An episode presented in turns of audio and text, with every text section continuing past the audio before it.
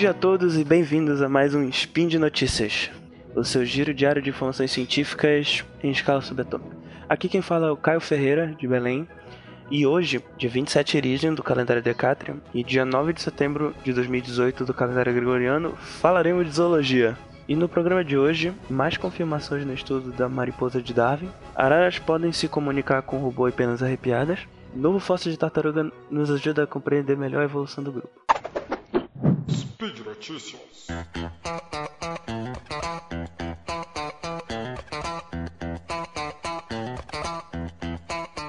O estudo de evolução da mariposa de Darwin é um dos exemplos mais clássicos utilizados no ensino de evolução em todas as escolas mundialmente. Também é um exemplo muito defendido do efeito da seleção natural nas espécies. Para quem não lembra dessa aula no colégio, a mariposa de Darwin possuía em sua maioria uma coloração branca que permitia que ela se camuflasse nos links de coloração também branca das, das árvores e assim evitando os predadores. Porém, durante a Revolução Industrial na Inglaterra, vários ambientes onde a mariposa vivia passaram a ficar poluídos e as, e as, as árvores sujas com folhas do carvão. Isso, isso acabou cobrindo os líquens nas árvores e manchando elas de preto. Por conta disso, as mariposas brancas passaram a ser mais perceptíveis para os predadores, já que elas seriam mariposas brancas num fundo preto.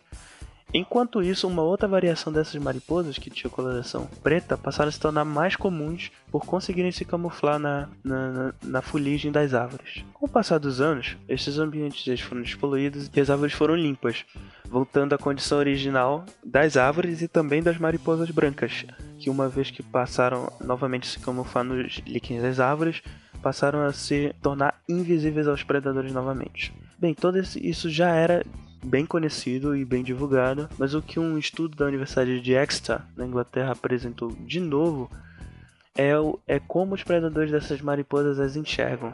Nunca havia sido feito um estudo tentando avaliar como os predadores das mariposas, nesse caso os pássaros, é, conseguiam, conseguiam perceber as, as mariposas.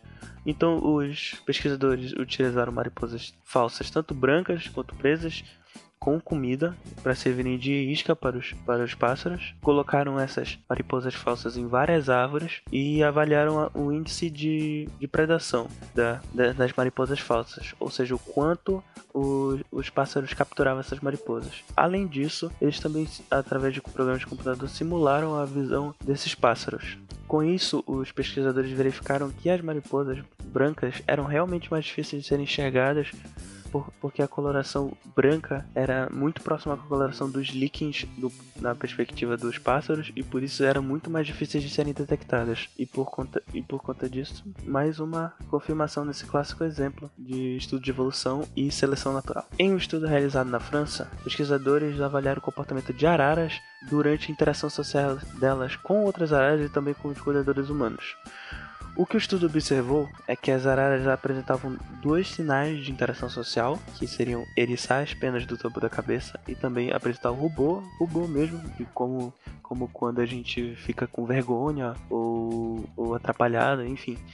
E eles verificaram que, essas, que esses sinais sempre apareciam quando, quando as, as araras estavam em algum tipo de interação social, seja entre as araras, tanto quanto assim também como com os, os tratadores humanos. O rubor dessas araras também era perceptível uma vez que as bochechas das araras elas não têm penas, então são, é fácil de verificar o, a vermelhidão característica do robô. Um dado interessante desse, desses sinais é que eles é que não bastava apenas a presença dos, dos tratadores na sala para esses sinais aparecerem eles teriam que ter algum tipo de contato direto com as araras. Por exemplo, uma vez que, uma vez que um tratador entrasse no recinto das araras, a encarasse e interagisse diretamente com ela, elas apresentavam tanto o eriçar das penas quanto o rubor do, das bochechas. Mas uma vez que o tratador só entrasse no recinto, botasse algum tipo de alimento, virasse as costas para ela e não interagisse diretamente com ela, elas não apresentavam esses sinais.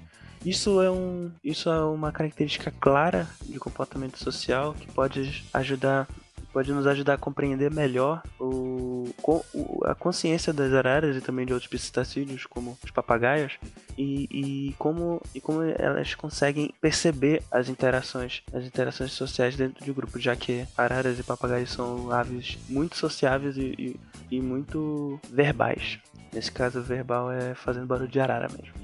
E na última notícia de hoje, pesquisadores descobriram um novo fóssil tartaruga, um dos mais antigos já achados, de aproximadamente 228 milhões de anos atrás, e que finalmente pode responder algumas questões que por durante anos foram sem solução no processo evolutivo das tartarugas. A principal resposta encontrada por esse fóssil é de que é essa nova espécie, chamada Eurincochelis, é a tartaruga mais antiga a apresentar o bico característico das outras tartarugas mas que também não possui o casco também característico das tartarugas. Essa descoberta também é interessante porque existe um outro fóssil tão antigo quanto de tartaruga, o do Odontocheles, que não possui o bico, mas, mas possui o, o, casco. O que será que veio primeiro, o bico ou, ou o casco? O que esse caso pode mostrar pra gente é que não necessariamente um veio, um veio primeiro que o outro. Na verdade, isso pode ser um exemplo de evolução em mosaico, que diz que nem sempre o processo evolutivo é linear que as espécies ancestrais de um grupo moderno podem representar características de espécies modernas independentemente dos outros ancestrais.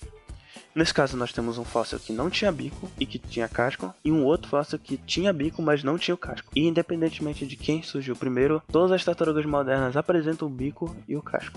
E por hoje é só. Lembra a todos que os links comentados estarão no post e não se esqueça de deixar o seu comentário, elogio, crítica ou qualquer outro tipo de mensagem amigável no, no post. Lembre-se que esse podcast só é possível de acontecer por conta do seu apoio no patronato do SciCast, tanto no Patreon quanto no Padrim. Um grande abraço para vocês, para as mariposas, para as araras e para as tartarugas e até amanhã.